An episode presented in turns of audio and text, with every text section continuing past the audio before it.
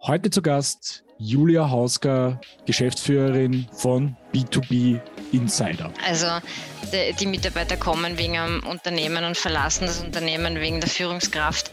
Äh, das ist, das kann ich so 100 Prozent unterschreiben. Ja, René, heute haben wir uns mit der Julia Hausker unterhalten. Spannend war es, wir haben wirklich einmal den kompletten Employee Lifecycle durchlaufen mit ihr ähm, und sind wirklich bei ganz vielen Stellen ganz tief reingetaucht, angefangen von Recruiting, äh, welche Social Channels oder auch äh, Jobplattformen man da gut verwenden kann, sollte, welche man auch vielleicht eher nicht verwenden sollte und wo man auch beim Bewerbungsgespräch, worauf man denn da achten sollte. Und dann ist es auch schon weitergegangen mit dem Onboarding. Ja, ähm, und, und zwar auch, was das Thema Führung dort spielt und dass sich natürlich Werte irgendwo ein bisschen äh, mit dem widerspiegeln, was im Recruiting ist. Ich wollte aber vorher eigentlich noch sagen, ähm, was schön war an dem Gespräch mit der Julia, war, dass sie halt auch wirklich eine sehr klare Meinung zu vielen Themen hat, wahnsinnig viel Erfahrung mitbringt und da einfach uns ein bisschen mitgenommen hat und, und wirklich so wie du schon gesagt hast, richtig gut reingetaucht ist in viele Themen. Ähm, sehr ehrlich auch war. Ähm, ein Thema, das, das ich erwähnen wollte noch vielleicht jetzt, wäre gewesen, dass sie mit einem sehr, sehr kritischen Blick, ähm, gerade was die Kosten anbelangt, äh, auf Jobbörsen blickt. Also alle, die irgendwo jetzt gerade einen Job auszuschreiben haben und äh, sich nicht sicher sind, ob sie das Geld in eine Jobbörse investieren sollen oder nicht, sollten sich das auf jeden Fall anhören, um zumindest dann noch ein paar Inputs zu bekommen. Ähm, das ist sicherlich dabei. Und um noch einmal auf das Thema Onboarding hinzukommen, ähm, sie erzählt uns da ein bisschen was über ein Mentoring-Programm, das sie ausführt und welche Rolle Führungskräfte in dem ganzen Thema spielen. Mhm. Und als kleiner Teaser auch noch, was du in dieser Folge erfährst, ist eine klare Antwort dazu, sind MitarbeiterInnen überhaupt noch loyal und kann man auch mit wenig Budget einen Job besetzen? Ja oder nein? Das ist ganz klar beantwortet in dieser Folge. Also weiter dranbleiben. Viel Spaß bei dieser Folge. Liebe Julia, herzlich willkommen. Schön, dass du da bist. Ja, hi René, ich freue mich sehr, dass ich bei euch sein darf.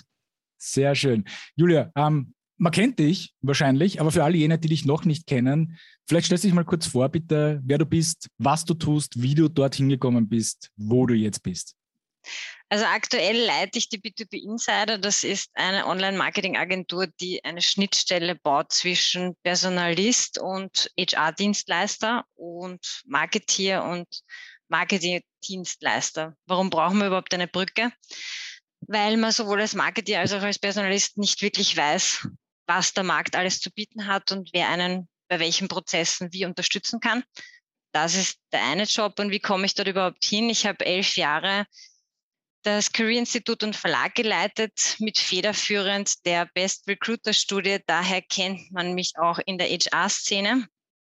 Also wir haben elf Jahre lang untersucht, wie Arbeitgeber, und zwar die 1300 größten im Dachraum, mit Bewerber umgehen, wie schnell reagieren sie auf Bewerbungen, wie, wie wirken sie überhaupt als Arbeitgeber am Arbeitnehmermarkt. Und das war sehr spannend. Deswegen ist auch eines meiner Leidenschaftsthemen das Thema Recruiting und alles, was damit verbunden ist, Talente nicht nur zu bekommen, auch zu behalten. Da geht es ja weiter. Und ich war in meiner Rolle als Studien ähm, war ich, hab, hatte ich immer das Problem, dass ich nicht wirklich Empfehlungen für Dienstleister aussprechen durfte. Wir waren, wir sind, wir waren damals eine neutrale Studie, ist noch immer. Und wir haben aufgezeigt, was das Problem war, aber die Lösungsstellung dahinter, welche Tools man sich bedienen kann, welchen ähm, tollen Unternehmen mal als Unterstützung reinholen sollte ins Unternehmen, damit man die ganze HR-Welt einfach auch äh, damit man sich nicht so schwer tut, das durfte ich damals nicht. Und dann kam die B2B Insider zu mir und hat gesagt, Julia, wäre das nicht der nächste Schritt? Würde das nicht Spaß machen? Und dadurch, dass ich immer schon gern geholfen habe, ähm, macht mir mein, mein Job irrsinnig viel Spaß. Mhm. Wie, schaut, wie schaut der heutzutage aus? Also wenn du sagst, äh, du hilfst dir gerne und du hast ihnen gern geholfen, was, was umfasst das alles? Also wie schaut, wie schaut dein Alltag aus, wenn man so fragen kann vielleicht? Hm, ich arbeite seit Jänner 2021 bei der B2B Insider und das erste Jahr B2B Insider war sehr viel Aufbau, war sehr viel Verständnis auch für die Branche, Online-Marketing, wie funktioniert das alles und auf der anderen Seite meine Expertise reinzubringen, was braucht eigentlich der HR-Markt. Und da war letztes Jahr die Studie, klar, wenn du Studien gemacht hast, dann ist das Erste, was du machst, wenn du einen Markt beobachten möchtest oder, oder fundiert äh, Entscheidungen treffen willst, dass du schaust, wie bewegt sich der Markt und welche Problemstellungen sind der Markt. Und deswegen habe ich die Studie Voices of HR ins Leben gerufen, das 27 verschiedene Problemfelder abgefragt hat. Also welche Probleme hast du jetzt gerade in deiner HR-Abteilung? Was macht dir Bauchweh? Von Recruiting bis hin zu Onboarding, Arbeitsrecht. Wir haben alle verschiedensten Gebiete abgefragt und dann dahinter auch gelegt, Warum hast du eigentlich diese Probleme zum Thema Recruiting zum Beispiel? Warum hast du da ein Problem beim Thema Employer Branding? Was steht dir im Weg? Und diese, diese Studie war dann die Basis für eigentlich jede Aktion, die sich daraus entwickelt hat. Also egal, ob das jetzt White Papers sind, die wir zur Verfügung stellen, egal ob das eine Konferenz ist, wo wir verschiedene Dienstleister Solutions bieten lassen, die auf Problemen basieren. Also ein ein, ein Riesenthema und ein Riesenproblem der Personalwelt im Moment ist, wenn du es groß nennen möchtest, die, das Verständnis des Managements. Also, dass wir, wir ist immer, ich bezeichne mich auch als Personalist, witzigerweise, ich bin, ich verschwelze mit dem Personal an der Welt, dass man nicht gehört wird, dass extrem viel verlangt wird von einem, du sollst die besten Talente rekrutieren und das mit möglichst wenig Budget und äh, die dann auch noch zu halten und die dann auch noch auszubilden. Und das bedarf ja äh, seit neuestem auch keiner personellen Ressource und, und, und Geld kriegen wir auch nicht. Und das zieht sich so wie ein roter Faden durch. Administrativ komplett zugeballert. Und auch da gibt es wenig Geld für Tools. Und wenn man sich die ganze Studie anschaut und dann aber Lösungen bieten kann, die A, wenig Geld kosten, B, zeitsparend sind und dann C, auch nervensparend. Das macht dann schon Spaß. Aber ich glaube, ich bin, ich bin ausge, ich bin, ich bin wieder gerudert. Was war die Frage? Nein, nein, alles gut, alles gut. Also ich glaube, du hast uns einmal einen schönen Überblick gegeben, ja, mit welchen Themen du dich beschäftigst. Das war die Frage. Und äh, da werden wir uns jetzt sukzessive mal ein bisschen reinarbeiten. Ja, das Erste, was ich so mitgenommen habe, ist ähm, in, den, in den all den Jahren, in denen du im Personalbereich arbeitest, ähm, vielleicht kannst du uns einmal ein bisschen ein Bild zeichnen, wie sich Recruiting als erster Punkt vielleicht, ähm, wie das sich in den letzten Jahren verändert hat, welche, welche Veränderungen du da gesehen hast in den letzten 10 bis 15 ja, massiv Jahren. Massiv viele Veränderungen. Das hat sich der ganze Job äh, verändert. Man hat früher Stellenausschreibungen rausgehauen, die irgendwie, ja, da war ein Anforderungsprofil, aber wir waren weit entfernt von, ich muss mich als Arbeitgeber verkaufen und ich muss für meinen Arbeitgeber auch werben das war eigentlich sehr administrativ. Du hast deine psychologischen Skills gehabt, du hast bis zu einem gewissen Grad gewusst, nach, dem, nach wem du rekrutierst. Und dann sind die, die Talente ge gekommen. Das ist jetzt anders. Jetzt muss der Arbeitgeber dafür kämpfen. Jetzt muss ein Personalist und äh, ein Recruiter vor allem nicht nur das Recruiting drauf haben, sondern du musst Marketeer sein, du musst Verkäufer sein, du musst Talente anwerben. Du, es geht dann wenn du mich fragst, was war vor 15 Jahren und wo geht es in 15 Jahren hin, dass du dir deine hm, Personalabteilung so vorstellen kannst wie ein Produkt und das Produkt ist der Arbeitgeber. Und in zehn Jahren haben wir es dann auch verstanden, dass wir für dieses Produkt genau denselben Marketingprozess anwenden müssen wie für das Produkt, das wir derzeit verkaufen oder die Dienstleistung.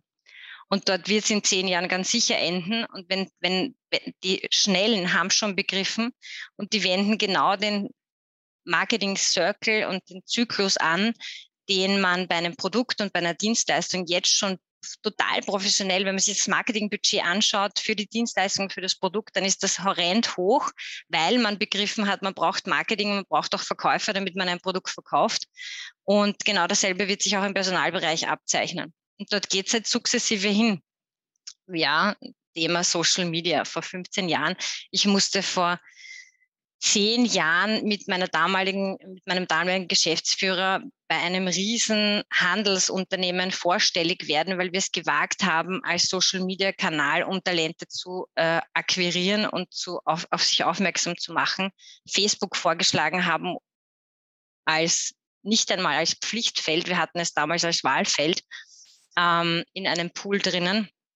Und das hat man damals überhaupt nicht verstanden. Und jetzt, zehn Jahre später, ist das Pipifatz. Also das versteht jeder, warum man auf Facebook Talente sucht, warum man auf verschiedensten Kanälen Talente suchen muss, weil der Fisch, also der, der Teich oder die Fische im Teich werden immer weniger und du musst einfach ideenreicher sein. Und der Köder muss auch dementsprechend gut schmecken, dass da auch jemand anspringt. Ich weiß nicht, wie du deine Bewerbungsgespräche führst. Ich führe Bewerbungsgespräche zehn Jahre später ganz anders als vor zehn Jahren. Das ist komplett auf Augenhöhe und ich frage mal den Bewerber vorab, was, was ist überhaupt dein Traumjob? Was interessiert dich eigentlich?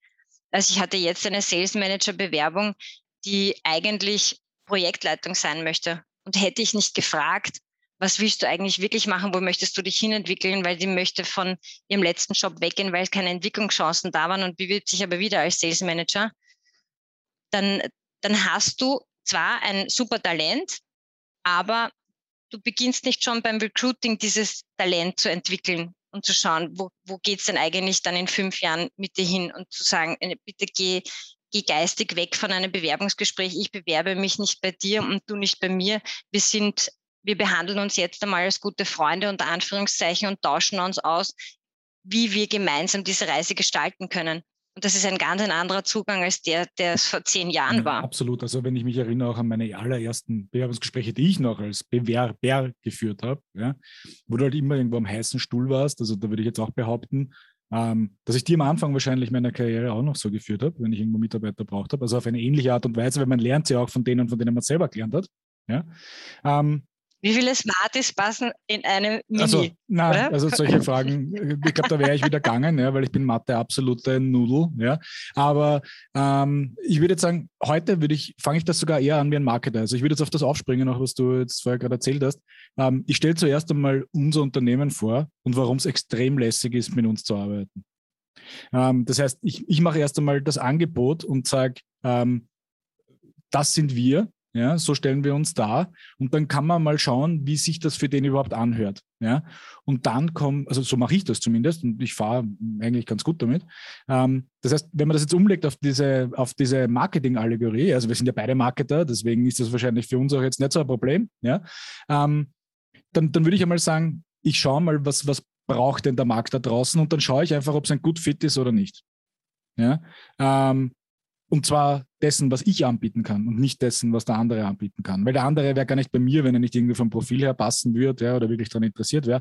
Ähm, das heißt, ich glaube, das dreht sich irgendwo, so mache ich das zumindest, ein bisschen um. weiß nicht, wie du das siehst.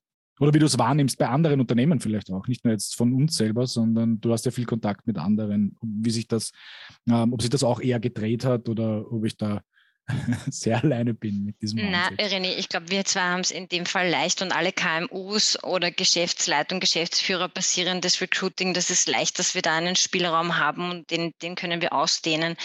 Die richtige Challenge ist, dieses Gespräch dann zu transformieren und zu sagen, gut, ich rekrutiere für eine 5000 Mann ähm, für ein 5000 Mann Unternehmen. Was sind die Richtlinien? Weil es kann ja nicht jeder Recruiter das erfragen, was er, was er gerade im Kopf hat.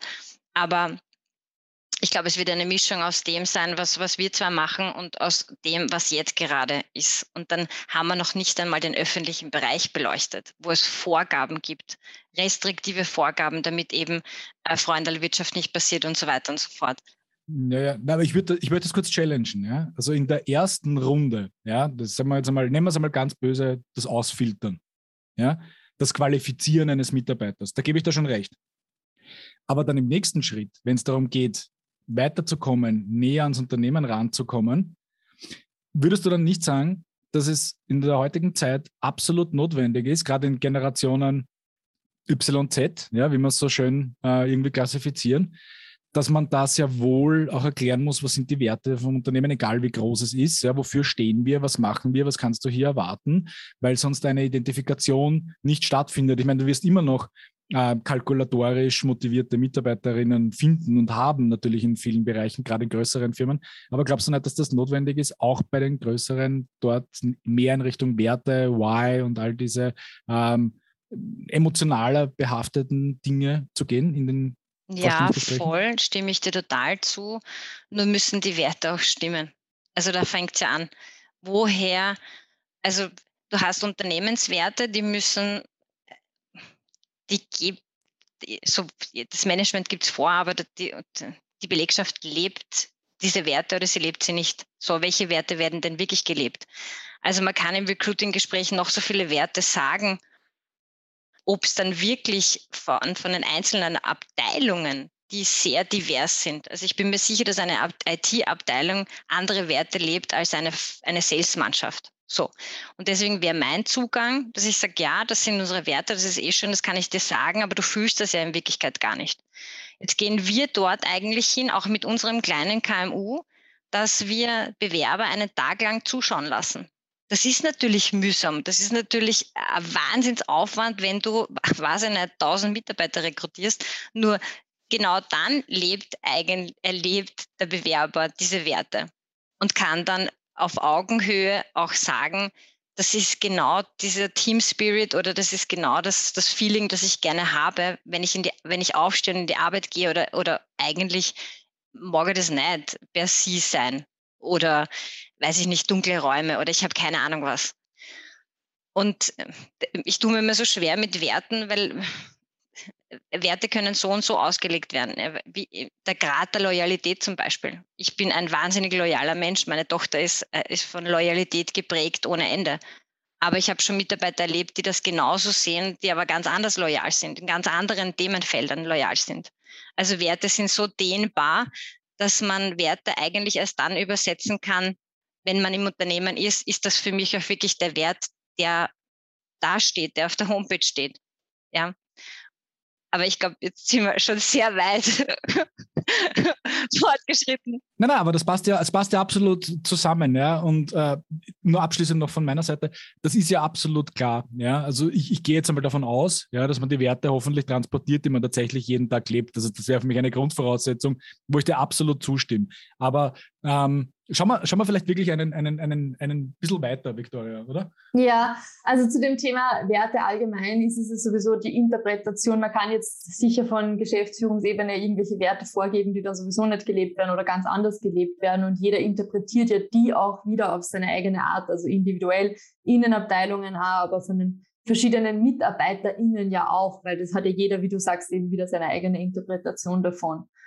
Wenn ich kurz noch anschließen darf, wir haben äh, bei Best Recruiters die ganzen Werte auf der Karriereseite untersucht und leider Gottes sind Werte redundant und zwar massigst. Und wenn man das jetzt überspiegelt und sagt, gut, das ist eigentlich, das Produkt ist der Arbeitgeber und die Werte ist das Marschall bis zu einem gewissen Grad. Dann schaut euch einmal bitte Stellenausschreibungen an, schaut euch 1300 Stellenausschreibungen an, auf wie vielen ihr Werte findet. Spannend, oder? Also nicht auf vielen. Und dann die authentischen Werte, die keine Buzzwords sind. Es sind dann wieder genau wahrscheinlich die, die man dann findet, sind dann die, die genau gleich sind bei allen. Also kann man wahrscheinlich in, innerhalb von zehn Begriffen zusammenfassen. Das sind dann die, die mit denen die Hallen der großen Firmen gepflastert sind, was ich immer wieder sehr lakonisch anführe, ähm, wo keiner was damit anfangen kann. Jeder liest sie, aber keiner weiß genau, was das eigentlich bedeutet. Oder sie sind halt irgendwo so verpuffen irgendwo, muss man so sagen. Genau. Aber es geht ja dann eigentlich auch noch weiter. Also nach dem Recruiting, jetzt haben wir uns über das schon äh, ein bisschen detaillierter unterhalten. Es geht ja dann weiter im Cycle. Es kommt zur Anstellung. Wir sind jetzt vielleicht beim Preboarding, Onboarding, den ersten Tagen von Mitarbeitern im Unternehmen. Was hast du in deiner Karriere jetzt schon so herausgefunden? Was ist da wichtig? Worauf muss ich achten, wenn es darum geht, die ersten Tage oder vielleicht sogar schon vor der Anstellung zwischen dem Moment, wo der Bewerber, die Bewerberin die Zusage bekommt, bis zu dem Moment, wo dann wirklich auch der erste Arbeitstag ist, weil dieses Preboarding ist ja jetzt momentan gerade auch in aller Munde. Hast du da schon irgendwelche Insights, die du da mit uns teilen kannst? Ja, also der Insight, das Preboarding ist für ein KMU sehr schwer, weil wir ke keine klaren Prozesse haben. Also wir, wir, wir ich, glaube, dass es schon eine Glanzleistung ist, wenn ein KMU ein wirklich gutes Onboarding hat. Wenn der Prozess definiert ist und wenn der Mitarbeiter sich durchgehend zumindest in den ersten zwei Wochen aufgehoben fühlt und begleitet fühlt. Mm, wir haben da bei der B2B Insider zumindest im ersten halben Jahr ein paar Schnitzer gemacht. Also da haben wir nicht gescheit angebordet und dann habe ich mich dem Thema angenommen und das ganze Team hat den Onboarding Prozess komplett verändert, bis wir draufgekommen sind, gut, wir können jetzt so viele Prozesse integrieren, wie wir wollen. Wichtig ist eine Person und das ist der Mentor und das ist der Buddy, der dich begleitet, der dich einen Monat lang begleitet. Das muss oder soll tunlichst auch nicht die Führungskraft sein, sondern ein Kollege, der sich komplett auskennt und mit dem Buddy funktioniert es ohne Buddy, auch wenn du eine Koryphäe einstellst, die sich in diesem Thema komplett auskennt, funktioniert es nicht. Überhaupt äh, muss man dazu sagen, wir sind eine Remote-Agentur. Das heißt, wir arbeiten überall in Österreich und auch außerhalb. Und dann on zu boarden, das auch noch remote, du hast niemanden, du sitzt eigentlich alleine zu Hause. Du brauchst einen Buddy, der permanent mit dir spricht und der dich einführt und der sagt, gute Unternehmenskultur ist so und weißt du was, für uns ist es in das Zimmer hineingehen, ist bei uns Skype-Anruf. Und, und so weiter und so fort, der dich eigentlich in der Remote-Agentur übersetzt. Ja. Das ist genau dasselbe, wenn jetzt Mitarbeiter im Homeoffice sind und, und im, im Office. Brauchst du auch jemanden, der dir Spielregeln erklärt. Was wird denn priorisiert? Geht überhaupt WhatsApp? Werden E-Mails sofort gelesen? Wo, wo, wo setzt da die Geschäftsleitung den Finger dran? Also mein, mein Zugang ist ohne Buddy und ohne Mentor ist es für jeden, der neu in eine Firma kommt, mühsam und anstrengend. Das heißt, wenn ich dich richtig verstehe, dann geht es eher äh, bei diesem Buddy- und Mentoring-Prinzip so um die Spielregeln, um die ähm, Werte, um das, um das, wie funktioniert das eigentlich alles hier erinnern, mehr als um das Inhaltliche selber wahrscheinlich. Wenn man einen Mitarbeiter abstellt, ein ganzes Monat, das sprengt, also das sprengt zumindest unser Unternehmen. Wir haben dann Teilgebiete der Einschulung aufgeteilt, also genau den Personen gegeben, die sich in diesen Teilgebieten auskennen. Und der Mentor, der begleitet den ganzen Prozess weil er kennt sich ja auch bei jedem Gebiet aus. Aber die direkte Einschulung zu verschiedenen Kapiteln übernimmt dann das ganze Team. Da gibt es dann eine Liste und die, da sind dann verschiedene Personen aus der Firma eingetragen. Dann ist es auch für den einen Mentor, den, weil sonst müsstest du ja eine Kraft einen Monat lang ab, äh, rausnehmen aus ihrem Daily Business. Das geht nicht. Und deswegen habe ich die verschiedenen Prozesse aufgeteilt, wer welche Einschulung übernimmt. Und der Mentor begleitet den ganzen Prozess. Der Mentor ist ja eher so auch der Anlaufspunkt, wenn Sie jetzt fragen, also sei es jetzt äh, ja, systematische Fragen gibt, Fragen zur Kultur, wie macht man jetzt genau, wie werden Meetings vereinbart, wie ist das, was ist so gang und gäbe, also Kulturfragen sind das doch eher, wo der Mentor dann die Anlaufstelle ist. Na, bei uns ist der Mentor schon sehr fachspezifisch auch. Also zum Beispiel beim Sales Manager ist es ein Sales Manager, der dann natürlich auch Etappen der Einschulung, die wichtigen Einschulungen, die des Daily Businesses ähm, einschult, indem er das macht und der andere schaut zu oder der, der, der Neue oder die Neue, die macht und der Mentor schaut zu. Das heißt, es ist nicht nur ein Kulturmentor, sondern ein fachspezifischer Mentor, der sich aber Teile der Einschulung aus anderen Abteilungen holt, damit er nicht alles einschulen muss. Also wenn es jetzt geht um Zeiterfassung, dann muss er das nicht machen. Wenn es jetzt geht um Marketingprozesse, ähm, wenn es um Plattformen geht, dann muss er das nicht machen. Aber den Sales-Prozess, den Sales-Circle und das Verkaufsgespräch und so weiter, da, da, da fungiert er als Einschul, Okay, also wenn, jetzt, wenn ich dich jetzt richtig verstanden habe, ist dieser Mentor wirklich der, der, der Top-Tipp quasi beim Onboarding, wenn man sich für eine Sache entscheiden muss im Onboarding in kleinen Unternehmen, was man, was am schnellsten zu guten Ergebnissen führt, wäre das der Mentor aus deiner Sicht. Was gibt es sonst noch für, für Dinge, für kleine Tweaks, die man vornehmen kann, auch als KMU, um diesen Onboarding-Prozess ein bisschen zu optimieren? Ich habe es gern, wenn Sie im Vorfeld schon reinschnuppern können. Und ähm, dadurch, dass ich wie jeder andere auch Angst habe vor Fehlbesetzungen, lasse ich meistens zwei bis drei Personen aus dem ganzen Unternehmen den neuen oder die neue kennenlernen, schon während dem Rekrutierungsprozess. Also ich rekrutiere genauso wie eine Kollegin von dem Fachgebiet sowie auch eine andere Kollegin und wenn wir Zeit haben, noch eine andere Kollegin oder ein Kollege. Das heißt, man hat schon das Gefühl als Bewerber, hm, man kennt zumindest drei, vier Personen und das hilft. Das ist das, das, das ist das, wenn man Zeit hat und Zeit muss man sich nehmen, weil Fehlbesetzungen kosten enorm viel Geld. Gell, René? das ist ein, äh, ja. Und das ist ein doppelt gemobbeltes äh, Bonussystem. Einerseits hast du mehr die Sicherheit, dass, dass, dass diese Person im Team integriert werden kann, also dass die Kultur auch passt. Und andererseits fühlt die sich auch schon von Anfang an willkommen. Hm. Vielleicht einmal einen Blick, also wir haben jetzt einen guten Blick bekommen von dir, wie schaut das bei euch aus, ja, ähm, auf das Thema Kosten von Recruiting, ja, und Fehlbesetzungen kommen wir dann vielleicht noch zu sprechen. Was sind so, wenn du ein bisschen nach außen schaust, in dein, in dein Netzwerk oder von allen Personen im, im, im Personalwesen, die du so kennst, ähm, gibt es da irgendwie äh, große Veränderungen und Trends, die man im Onboarding feststellen kann? Die größte Veränderung, die sich 2021 auf 2022 entwickelt hat, finde ich, ist, dass der ganze Personalbereich oder das ganze Recruiting bis zum Offboarding ähm, einheitlich gesehen wird, einheitlicher als früher.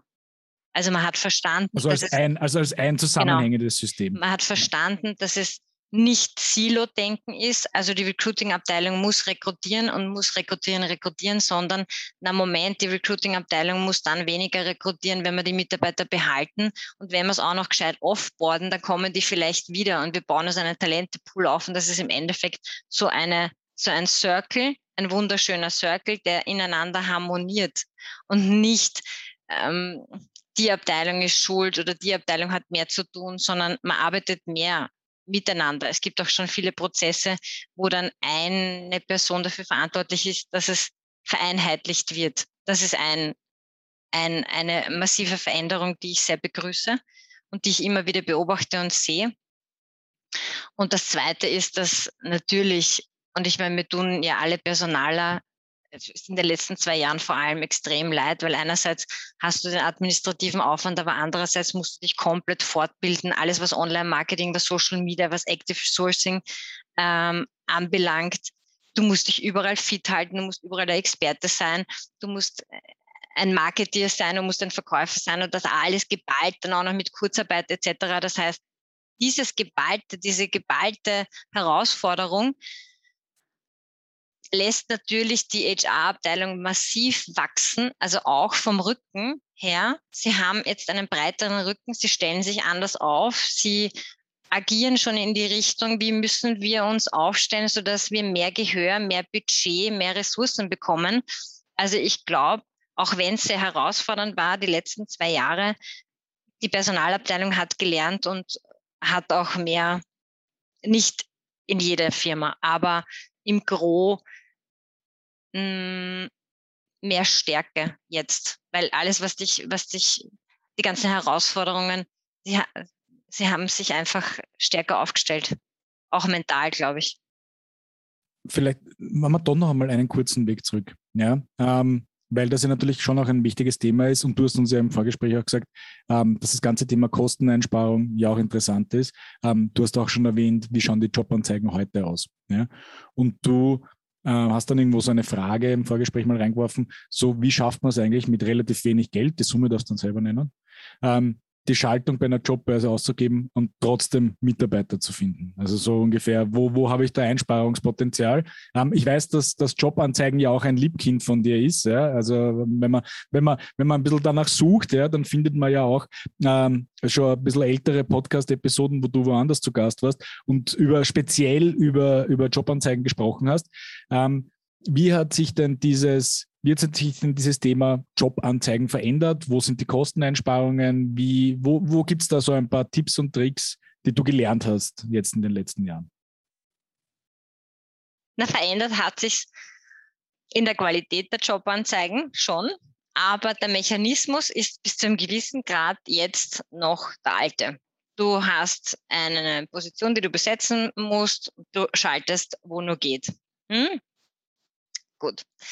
Und was glaube ich, wo wird sich Sinn entwickeln, wenn ich jetzt 1300 Euro ausgebe für eine Stellenausschreibung auf einer Stellenbörse und mir diese Stellenbörse dann sagt, also für 900 Euro, ich nenne es keine Namen, da hast du ein Jobinserat, wir stellen es dir auf unsere, auf unsere Stellenbörse.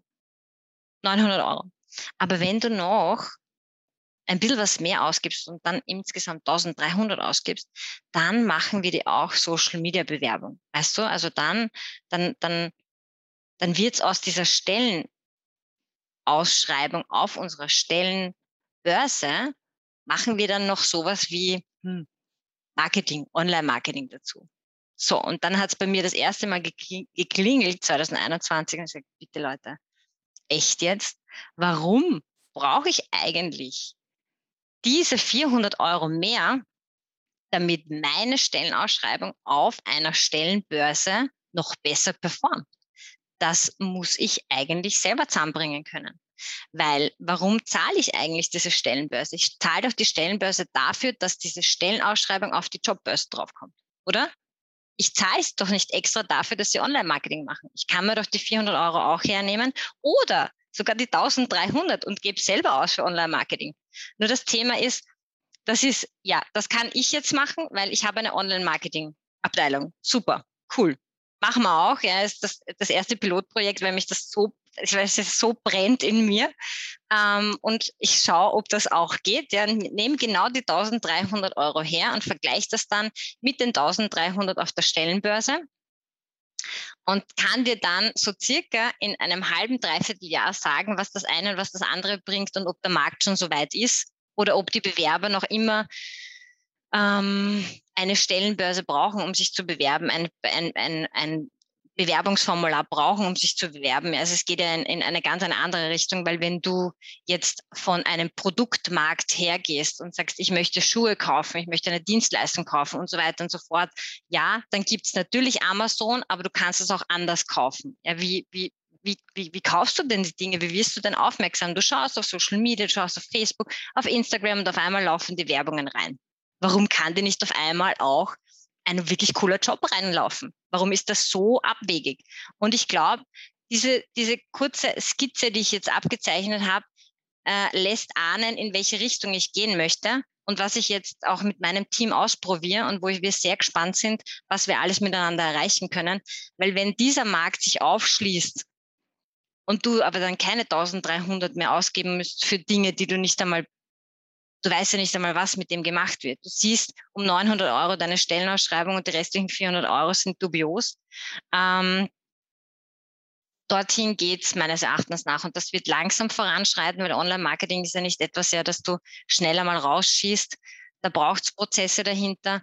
Ähm, und genauso wie sich jetzt die Recruiter aufgestellt haben und Active Sourcing betreiben, werden sich, wird sich wahrscheinlich dann auch die Personalabteilung in ein paar Jahren aufstellen und hat eine, eine professionelle Online-Marketing, einen professionellen Online-Marketing-Bereich neben dem Personal-Marketing-Bereich vielleicht auch noch. Ähm, aber ja, das sind alles Zukunftsvisionen von mir, wo ich keine Ahnung habe, die, ob die wirklich eintreffen oder ob man dann in zehn Jahren noch immer auf einer Stellenbörse schalten, wahrscheinlich dann um 2700, ich weiß es nicht. Inflation lässt ja. grüßen. Ja, und der Markt wird ja auch nicht ähm, ne? Also das kommt ja noch dazu. Ne? Aber vielleicht, glauben, vielleicht glauben wir das einmal ein bisschen ja. auseinander. Das waren jetzt viele Sachen und ich, ich habe viele Gedanken, wie man sich der Victoria auch. Ich fange trotzdem mal an, wenn ich darf. Ähm, also ich, ich denke, in Wirklichkeit zahlst du ja nicht du zahlst ja nicht für Service bei einer Jobbörse, würde ich jetzt mal behaupten. Also ich möchte jetzt niemanden auf den Schlips treten, ja, und ich meine, das ist auch wirklich nicht provokant, sondern du zahlst ja für Reichweite. Insofern macht es ja Sinn, ja, wenn man sich wie ein Medienunternehmen sagt, so, ich habe da jetzt mein Portal und da habe ich jetzt noch meine Social-Media-Kanäle und ich habe eine gewisse Reichweite. Jetzt nehme ich einmal an, ihr habt als Unternehmen natürlich auch eine entsprechende Reichweite, deswegen kannst du diesen Modellvergleich wahrscheinlich gut anstellen. Ja. Ähm, ich glaube, für ein KMU wird es da schon ein bisschen schwieriger zu sagen, wie kann ich jetzt auf sozialen Medien auch diese Reichweite irgendwo haben. Also wenn man sich jetzt anschaut, Nehmen wir ein anderes prominentes Beispiel. Ähm, wenn du auf LinkedIn in unseren Breiten unterwegs bist, Julia, ich bin mir sicher, du kriegst dieselben Jobangebote jeden Tag auf LinkedIn rausgehauen, die ich auch rauskriege, ja, alles, was im Marketingbereich gibt. Also man sieht, es gibt viele Jobs. Und man sieht, es funktioniert, weil du erreichst die Menschen, die in dem Bereich arbeiten, zumindest. Ähm, da ist das Targeting recht gut. Also aus dem Blickwinkel gesehen, ja, wenn da eine Jobbörse kommt und sagt, wir haben eine gewisse Reichweite und wir erwischen die Leute, die du tatsächlich brauchst in dem Bereich, dann könnte man zumindest argumentieren, dass diese Zusatzleistung, diese zusätzliche Reichweite zumindest irgendwo gerechtfertigt ist. Aber lassen wir das einmal stehen. Ich wollte wollt nur das jetzt noch äh, zum Überlegen mit dazugeben. Ähm, die Frage, die ich, die ich aufgreife und die ich absolut befürworten kann, ist dann tatsächlich, was ist der große Vorteil äh, einer Jobbörse außer eben dieser Reichweite? Ja, Gibt es ein großes Service? Äh, Gibt es Talent Relation Services dahinter? Also ich glaube, da wird es dann eher spannend. Wo können dir diese Unternehmen dann auch dabei helfen, in, mit Talenten in Austausch zu bleiben, damit du nicht immer wieder von Null bei einem Recruiting einer Stelle anfangen musst? Also ich, ich kann jetzt nur aus meiner, aus meiner unmittelbaren Vergangenheit sagen, ähm, ich habe jetzt auch diesen Vergleich gemacht. Ich habe absichtlich das Geld nicht in eine Jobbörse investiert. Und? Ja. Wo hast du es investiert? Ja, langsam, langsam, langsam. Ich, ich erzähl's dir gleich. Ja? So, ich habe zwei Sachen gemacht. Ja? Das eine ist, ähm, ich habe viele Bewerber, die ich früher schon einmal kennengelernt habe, in Evidenz behalten. Ja? Das heißt, und, und ich habe jetzt kein Talent Relation Management System. Ja, also da gibt es eine andere Folge, auf die wir hier verweisen können. Ja, oder einige sogar, die sich mit dem Thema. Ähm, genau, zum Beispiel, ja, die Folge mit Jan Pichler. Ähm, aber wir haben das Thema immer wieder auch gestreift. Ja. Ähm, aber zumindest habe ich irgendwo diese Daten von diesen Menschen, ja, DSGVO-konform natürlich. Ähm, in einer Excel. Und, und na, äh, ein bisschen hochprofessioneller, aber ich glaube, das Tool ist jetzt gar nicht so wichtig, sondern ich weiß, wo ich sie finde und ich weiß, wer mir wie in Erinnerung geblieben ist. Und dann schreibe ich die an, was sich gerade bei ihnen tut. Und das mache ich aber auch wenn ich jetzt nicht unmittelbar jemanden suche, aber wenn ich so ein bisschen Gedanken habe, dann mache ich das immer wieder mal und schreibe, hey, was tut sich, was tut sich? So, das war das eine, was ich habe. Da gibt es jetzt unter anderem, habe ich zwei Stellen ausgeschrieben und eine davon ähm, bin ich jetzt wieder im Gespräch mit jemandem, der schon einmal, mit dem ich schon einmal gesprochen habe. Das andere, was ich gemacht habe, ist, ich habe tatsächlich einmal geschaut über LinkedIn, zwei Anzeigen, eine äh, organisch und eine mit ein bisschen Paid dahinter. Ähm, habe eine ähm, mehr Senior-Stelle versucht zu rekrutieren damit. Ähm, mal abgesehen davon, dass ich jemanden unbedingt wollte, der deutschsprachig ist, ja, aufgrund äh, unserer, unserer Klientel, die da zu betreuen ist. Ähm, manchen ist das wurscht, ja, die bewerben sich auch, wenn sie halt nicht Deutsch können, das muss man halt aussieben. Ja, das ist so die, die Quote, die es halt dabei hast. Aber wenn ich da jetzt sage, ich habe äh, 50 Bewerbungen bekommen, davon waren, sagen wir mal, die Hälfte zumindest so, dass ich sage, okay, die muss man sich näher anschauen. Und ich habe dafür keine 100 Euro zahlt, dann ist das, glaube ich, schon ein Case. Ja? Ähm, aber jetzt, jetzt ich Spätestens, glaub, wenn der Podcast veröffentlicht wird, werden sie dir die Tür einrennen, René. Naja, aber ich, gebe, ich, ich, ich, möchte, ich möchte auch sagen, aber das, das Geheimnis ist ja nicht nur, wo ich schalte, sondern wie ich schalte. Und da kommen wir wieder zurück zu der Jobanzeige. Ja, ähm, ich weiß jetzt nicht, wir bemühen uns da sehr und ich weiß auch nicht, ähm, ob wir da jetzt alles äh, so richtig machen würden, wie du das siehst, ja, in deiner sehr professionellen Zugangsweise. Ähm, aber ich glaube, dass das schon noch ein Faktor ist. Was ich aber damit sagen möchte, ist, hätte das nicht funktioniert, hätte ich immer noch den Weg gehabt, zur Jobbörse zu gehen. Ja, also das war halt mein Ansatz. Ja. Ich habe jetzt auch nicht so einen Stress gehabt. Es gibt sicher andere, die haben einen Stress, die müssen Stellen früher besetzen, was auch immer. Ja. Aber ich sage einfach, für uns hat der Zugang sehr gut gepasst. Und ich glaube, als KMU, wenn man jetzt nicht den unmittelbaren Stress hat, zahlt es sich aus. Und man findet dich ja auch, ja, und du kommst eher auch als Employer öfter mit der Marke irgendwo in den, in den sichtbaren Raum von, von Menschen, die in dem Bereich arbeiten. Also ich glaube, dass das schon äh, wichtig ist. Ich meine, was mich auch interessieren wird, ähm, Julia, ist auch die Einschätzung, nachdem du ja den Kontakt zu den Personalistinnen hast, direkt, wie da grundsätzlich so die Einstellung zu Jobbörsen ist, weil wir haben jetzt ja wirklich schon alles gehört von, also auch im Podcast, von äh, Statements dazu, dass es eigentlich, dass es ja den BewerberInnen eigentlich völlig egal ist, wo sie die Anzeige finden und da hat keine Lieblingsjob-Plattform, sondern man findet halt einfach den Job irgendwo und der Job ist das, was es ausmacht oder das Unternehmen. Bis hin zu wirklich die ganz andere Seite, wo man eben, was da auch total verständlich ist, dass ich sage, okay, ich möchte halt einen Provider, einen Anbieter, mit dem ich zusammenarbeite als, als HR-Abteilung, wo ich mich darauf verlassen kann, okay, die machen alles, weil ich habe jetzt ja diese Social-Kompetenz zum Beispiel auch noch nicht. Viele haben die ja noch nicht im Unternehmen oder du hast ja gesagt, das ist vielleicht auch was, was in Zukunft sich erst entwickelt. Ähm, und das nehme ich mal stark an, ist dann auch der Grund, warum man sagt, okay, ich arbeite, ich zahle diese 300, 400 Euro mehr, habe dann eben alles abgehandelt und bekomme quasi die BewerberInnen automatisch dann danach zu. Aber wie ist da so deine Einschätzung von den Leuten, mit denen du sprichst? Ähm, wie, wie geht man daran? Um, ähm, da ist ein ganz großer zeitlicher Druck dahinter. Also den Spaß, den sich jetzt der René und ich erlauben und sagen, ja, wir schauen jetzt, wie es anders funktioniert und geben das Geld nicht aus. Diese Möglichkeit gibt es oft in der Personalabteilung nicht, weil der Need so groß ist, dass du einfach schaltest, weil du hast nicht die Zeit, du hast nicht die personellen Ressourcen, dass du dich umschaust, dass du neue Wege gehst. Natürlich, ja, du, da ist so ein großer Druck dahinter, dass es am schönsten wäre, es kommt jetzt sowas in der Art auf dich zu und sagt, pass auf, gib mir 300 Euro und ich mache dir das. Gib mir 500 Euro und ich mache dir das. Aber jetzt von einer Personalabteilung zu verlangen, dass sie ähm, neue Wege gehen, wenn sie gerade Druck und Need haben, das braucht eine wahnsinnig lange Vorlaufzeit.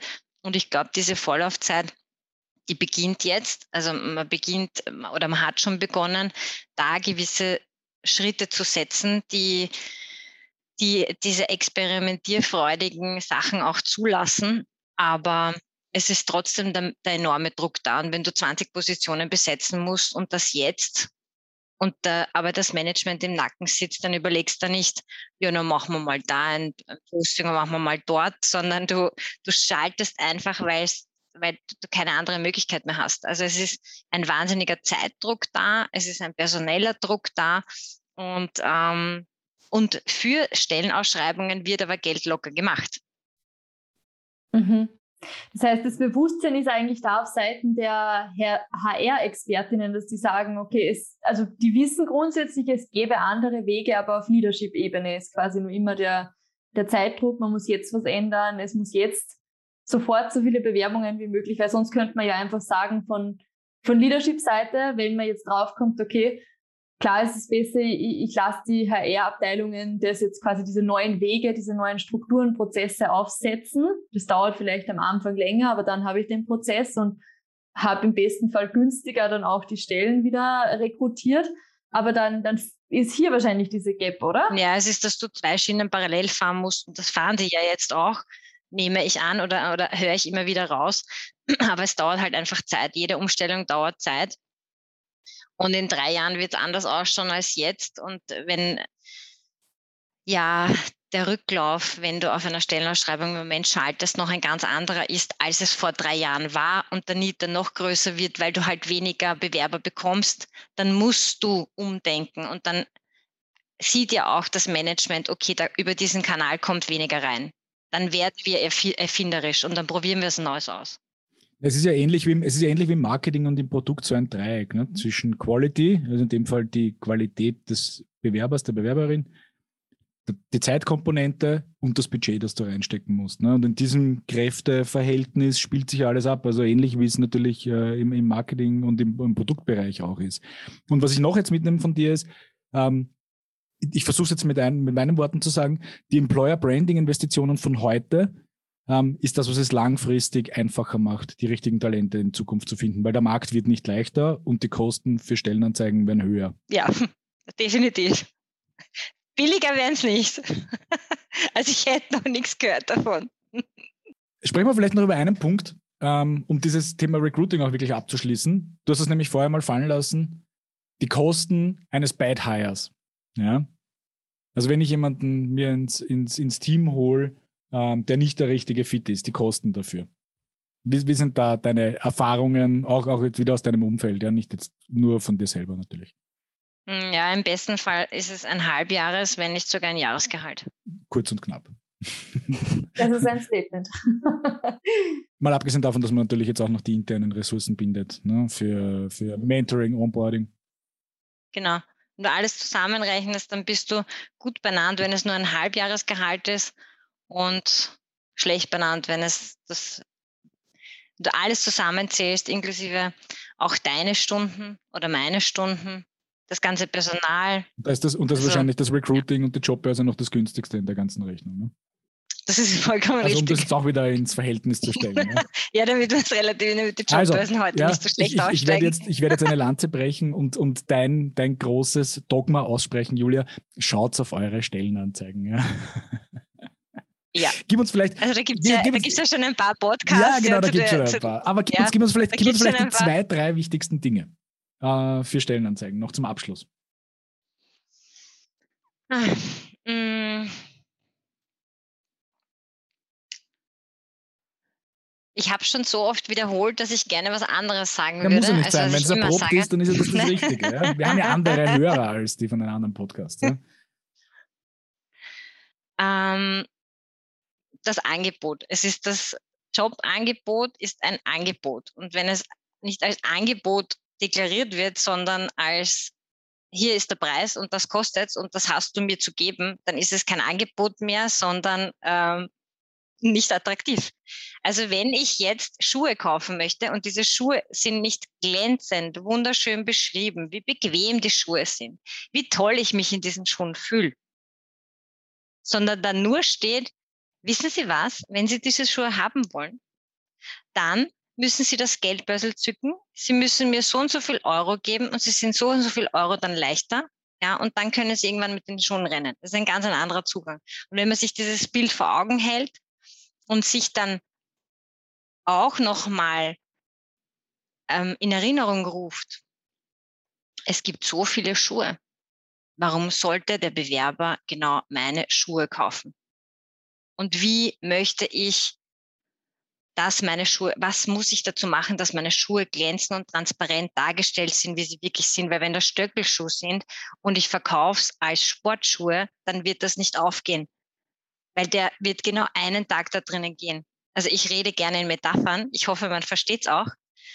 Und wenn man sich das hernimmt, dann, dann fällt es einem auch leichter, die Stellenausschreibung nochmal anzuschauen, die man gerade produziert hat und zu sagen, mh, wie viel verlange ich eigentlich und wie viel gebe ich und wie transparent stelle ich mich dar und was muss der Bewerber wirklich können und was sind diese Buzzwords, die keiner mehr hören kann. Muss bitte ein Buchhalter teamfähig sein? Weiß ich nicht. Muss er kreativ sein? Bei der Bilanz, der wird es dann eher heikel, ja, wenn er wenn er kreativ ist und so weiter und so fort. Ich meine, das sind eh diese Basics. Oder ich glaube, du hast auch mal gesagt in einem, ich glaube, ich glaub, das warst du, ja. Aber wenn nicht, dann, dann lege ich dir das in den Mund, was würde gut dazu passen. Du hast einmal gesagt, warum muss ich beim Projektmanager dazu schreiben, dass er Organisationstalent haben muss? Dabei irgendwie, so. Also ich glaube, das hast du gesagt, ja, einmal in einem anderen Podcast. Und das ist mir ziemlich gut in Erinnerung geblieben, weil es absolut richtig. Wozu muss ich das hinschreiben? Ja, das ist eine No-Nah-Aussage in Wirklichkeit. Ja. Ähm, damit ich eine Anforderung mehr habe, die er sowieso mitbringen muss, wenn er den Job erfüllen möchte. Ne? Ja. Und was ganz, ganz wichtig ist, die Nahbarkeit. Also eine Ansprechperson, wir kommunizieren das jetzt schon seit elf Jahren, dass es wichtig ist, dass man angreifbar ist, dass ich weiß, mit wem ich es zu tun habe, dass du nicht, dass du, dass du die Job äh, Schaltung personalisierst, dass ein Foto drauf ist, dass eine Ansprechperson drauf ist. Wir wissen, bei Konzernen ist das immer das Problem, aber es macht trotzdem einen Unterschied und zwar einen ganz einen großen Unterschied. Wie viele davon siehst du heute da draußen? Ich habe das nämlich auch schon ein paar Jahre her, dass ich das von dir gehört habe. Ja, es muss ein Foto drauf sein, beziehungsweise ein persönlicher Ansprechpartner. Pro, überschlagsmäßig im Prozent. Ich habe den Job ja nicht mehr. Ich bin nicht der äh, Instituts- und Verlagsleiterin. Ja, aber du siehst ja trotzdem haben, viel wahrscheinlich. Ne? Ja, wir haben ja dann, du kannst verweisen auf unseren nächsten Podcast mit der Agnes Koller, das ist die Studienleitung von Best Recruiters, die kann dir dann die Zahlen Gut. aus dem FF sagen, wie viele, ja bitte, wie viele Fotos man, man da drauf sieht. Aber jetzt, okay, dann, dann lass mich es anders fragen. Fülle oder eher nicht Fülle? Nicht viele. Du siehst nicht viele Fotos. Ja. Geschweige denn von Videos reden wir erst gar nicht, ne, die irgendwo noch da drinnen sind, um das noch ein bisschen emotionaler zu machen. Aber das ist ein anderes Ja, das Thema. ist die Kür. Ja. ja. Ähm, ich würde gerne noch eine, eine Sache ähm, nach dem Onboarding. Ja? Also wir haben ja auch noch in unserem, in unserem Cycle, ähm, den, den wir heute noch gerne mit dir, mit dir abbilden möchten, ähm, das Thema, wenn die Leute mal ongeboardet sind und drinnen sind. Wir haben schon gesprochen über die Werte, die dann wirklich zusammenpassen müssen. Welches, welchen Faktor misst du oder, oder beobachtest du äh, beim Thema Führung? ja, wenn es darum geht, Mitarbeiter zu halten, Talente zu binden, ja, längerfristigen Unternehmen zu halten, inwiefern das überhaupt möglich ist oder, oder nicht möglich ist, sei dahingestellt. Ähm, aber welchen, welchen Faktor ähm, oder welchen, welchen Impact hat, das, hat der Faktor mhm. Führung? Also die, die, Mitarbeiter kommen wegen einem Unternehmen und verlassen das Unternehmen wegen der Führungskraft. Äh, das ist, das kann ich zu 100 Prozent unterschreiben. Mir wollte jetzt vor kurzem auch eine Mitarbeiterin kündigen. Äh, und zwar wegen mir. Und äh, da muss man reflektieren und sagen, gut, wo sind meine Fehler, was habe ich falsch gemacht in der Führung? Und ich bin transparent und ich bin ähm, ich bin nicht perfekt in der Führung und man muss einmal hinterfragen, okay, was war mein Part an der ganzen Geschichte? Und das tut weh, das geht ins Eingemachte und da muss man sich hersetzen und sagen, puh, was hätte ich anders machen sollen? Was, was hat der Mitarbeiter anders gebraucht? Wo waren die, die Schnittstellen, die falsch waren? Und ich habe sehr viel Zeit in Führung investiert jetzt in den letzten Jahren, habe mich mit dem Thema wahnsinnig auseinandergesetzt und mache noch immer Führungsfehler. Und ich sage das deswegen, weil ich auch alle Führungskräfte, die da jetzt zuhören, ähm, ermutigen möchte, zu sagen, hey ja, ihr seid Menschen, ihr macht Fehler, aber ihr tut ganz sicher euer Bestes.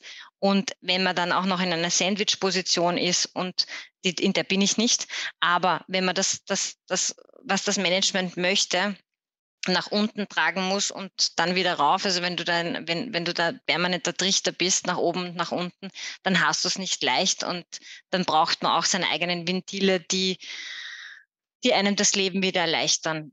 Also ich glaube, dass ergebnisorientierte Führung wesentlich äh, und, und menschliche Führung in den Vordergrund geht und dass all jene, die diese Kontroll, diese Kontrollführung ähm, anwenden, irgendwann einmal auf eine Grenze stoßen und zwar auf jene, dass du nicht mehr wandelbar bist, dass der Mitarbeiter nicht mehr wandelbar ist. Wenn du den Mitarbeiter mit Micromanagement äh, runtertrimmst und den nur kontrollierst und eigentlich nicht entfaltest, dann geht dir erstens in der Beziehung viel verloren und zweitens beim Mitarbeiter an Talent viel verloren. Und und wenn wir doch alle, wir lieben Führungskräfte, die Zeit hätten zu führen, dann wäre es ja irrsinnig schön, oder? In den meisten Fällen sind wir operativ dermaßen überbelastet und das kommt auch bei der Voices of HR raus, dass die Führungskräfte mehr Zeit brauchen zu führen. Und das wird einfach immer so mitgegeben. Und dass man sie auch ausbilden muss. Weil mir hat Führung keiner erklärt. Ich bin, ich bin selber dargestellt und gesagt, ich möchte ein Führungskräfte-Coaching machen. Ich muss mich bei dem Thema weiterentwickeln. Ich bin noch nicht die perfekte Führungskraft ich habe bei beiden Firmen eingesetzt ein Mitarbeiterbefragungstool und das ist wöchentlich bis monatlich. Nehme die Ergebnisse her und bespreche sie mit meinem Team. Ja, das tut am Anfang weh und ich bin am Anfang, als ich das Mitarbeitertool eingesetzt habe. Übrigens, Robinmood, kleine Schleichwerbung, ist ein mega, mega cooles Tool, um deine Führungsqualitäten auch abzuchecken. Das tut am Anfang weh. Ja, du hast da Kommentare drinnen, wo du denkst, bitte Herrgottsnamen, habe ich das verdient? Ja, hast du verdient. Weil entweder man hat dich falsch verstanden äh, oder du bist noch nicht die Führungskraft, die, die dieser Mitarbeiter braucht. Und phasenweise kommst du auch vor wie ein Lego an. Er wird, da muss gelb sein, dort muss grün sein, dort muss lila sein. Ja, voll super. Und man muss sich auch überlegen, will man das eigentlich? Will man eigentlich Führungskraft sein oder will man Fachkraft sein?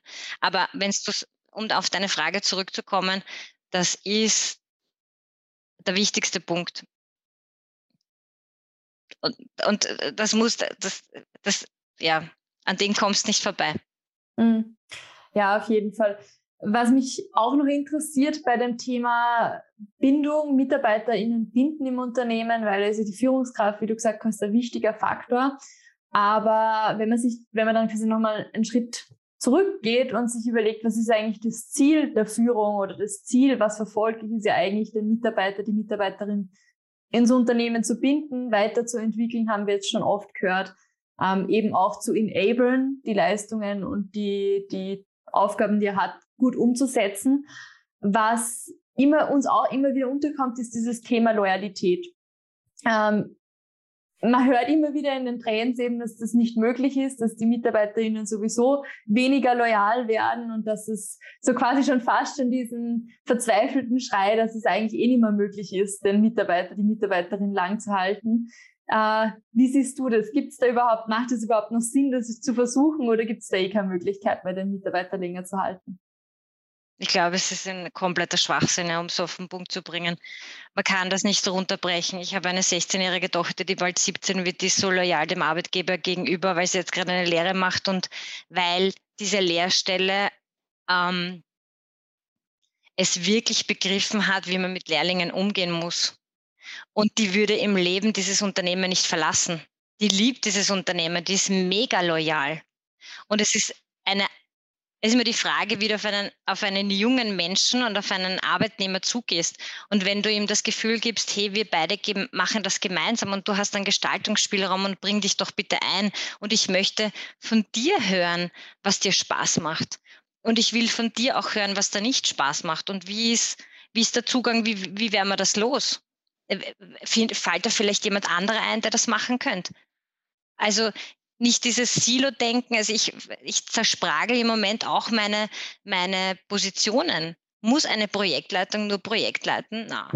Darf die verkaufen auch? Ja. Darf es eine Mix, ein Mix sein? Ich habe viele Mix-Positionen, weil sie sich auch ausprobieren sollen und dürfen und weiterentwickeln dürfen, damit sie dann sehen, ja, das macht mir Spaß oder macht mir nicht Spaß man muss, man darf natürlich nicht das große Ganze, und zwar die Zahlen und die Wirtschaftlichkeit außer, außer Augen lassen. Das ist dann nochmal eine Challenge. Du kannst nicht jedem Mitarbeiter sagen, entfalte dich einmal.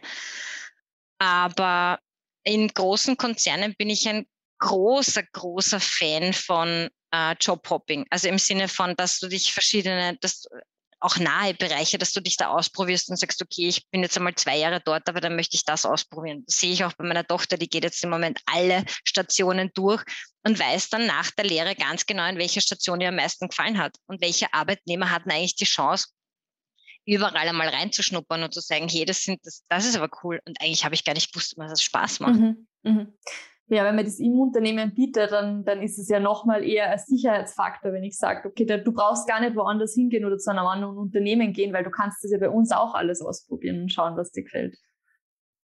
Und wenn die Führungskraft ein Verhältnis und ein, ein freundschaftliches Verhältnis oder auf jeden Fall irgendeine Beziehung aufbaut zum, zum Arbeitnehmer, dann ist da immer eine Loyalität. Also ich habe schon so viele Mitarbeiterinnen von mir gehabt, die sind zehn extra Meilen gegangen, aber nicht wegen dem Unternehmen, sondern wegen den Kollegen und wegen mir und weil wir gemeinsam gewusst haben, was wir erreichen müssen. Und da gab es keinen Altersunterschied. Ich habe mega junge und, und auch mega alte unter Anführungszeichen. die haben genau dieselbe Auffassung von Loyalität. Und na klar wollen sich die Jungen ausprobieren. Und wenn es ihnen die Möglichkeit gibt, dass sie sich im Unternehmen ausprobieren dürfen, super. Und wenn du aber drauf kommst, hier ist deine Grenze erreicht, sie wollen was anderes ausprobieren, dann kannst du überlegen, okay, mache ich einen Geschäftsbereich auf oder lasse ich den Mitarbeiter gehen, auf dass er vielleicht in zwei, drei Jahren wiederkommt. Das sind wir beim Talentepool. Mm, mm. Ja, jetzt kommen wir langsam zum Ende. Eine Abschlussfrage haben wir noch. Ähm, wenn du jetzt nach vorne schaust, in die Zukunft schaust, immer die schwierige Frage. Ähm, was würdest du dir denn wünschen, dass äh, jetzt noch mehr darauf Wert gelegt wird? Also wo, worauf sollte man sich jetzt konzentrieren in den HR-Abteilungen, um für die Zukunft gewappnet zu sein? Um, ähm,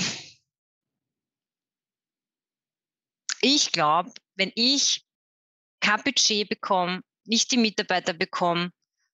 Mm, und wenn es mich gerade im Moment echt sprengt, dann glaube ich, glaube ich, würde ein Coaching machen. Ich würde ein Coaching machen, ich würde mich beraten lassen, wie ich dem Management verklicke, was ich alles brauche. Ich würde mich da anders aufstellen. Das würde ich machen. Jetzt rate ich auch, ich bin mit ein paar befreundet und jedem rate ich, bitte komm, ähm, du bist so eine tolle Führungskraft oder du bist so wichtig in deinem Bereich. Lass dich coachen, wie du das anders rüberbringst. Einfach die, die HR-Abteilung, der mehr, mehr Rücken zu geben, mehr Kraft, mehr, äh, mehr Durchsetzungsvermögen, die, die Sicherheit, die Stabilität, dass man gewisse Dinge durch, boxt und dass man dem Management sagt, bitte, es geht nicht anders. Wir brauchen das jetzt und das ist das, was auf uns zukommt. Und wenn ihr Talente haben wollt, die wir im Unternehmen nicht nur bekommen, sondern auch behalten, dann müssen wir uns anders aufstellen. Und so geht der Weg dorthin, weil HR weiß ganz genau, wo es hingeht und was HR braucht. die brauchen nur die nötige Härte, den Rücken und die Stärke, das Management das versteht. Also ich würde einen, ich würde einen coolen, ich würde ein cooles Coaching empfehlen und wenn du jetzt äh, wenn du mich jetzt fragst, wer ist, ähm, wen würde ich als Coach empfehlen? Willst du mich das auch fragen? Sehr gerne. Also äh, ein Führungskräfte-Coaching, das ich gemacht habe, von dem ich jetzt noch schwärme, ist äh, beim Herrn Peitz. Alles klar. Ganz liebe Grüße. Ja, dann wunderbar. Ähm, ich glaube, wir haben einmal den ganzen Zyklus durchgemacht, den ganzen Employee Lifecycle von Recruiting über Onboarding zu Kultur, zum wie bleiben wir auch mit dem Talent nachher noch in Kontakt. Vielen Dank, Julia, für deine Insights. Ähm, wie gesagt, den den äh, Shoutout für die nächste Folge, den haben wir ja eigentlich auch schon platziert. Also schaltet auf jeden Fall wieder ein. Wir hören die Julia und die Agnes da mit der Kollegin auch im Podcast demnächst wieder. Aber ich bedanke mich jetzt an dieser Stelle schon mal für die Zeit, die du uns heute geschenkt hast. Ja, ich danke euch, hat mega viel Spaß gemacht. Ich hoffe, ich habe ähm, ich hab euch Insights gegeben, mit denen ihr was anfangen könnt und freue mich aufs nächste Mal. Danke dir, Julia. Danke dir. Alles Liebe. Das war der Talent for Glory Podcast. Und welche Story erzählst du?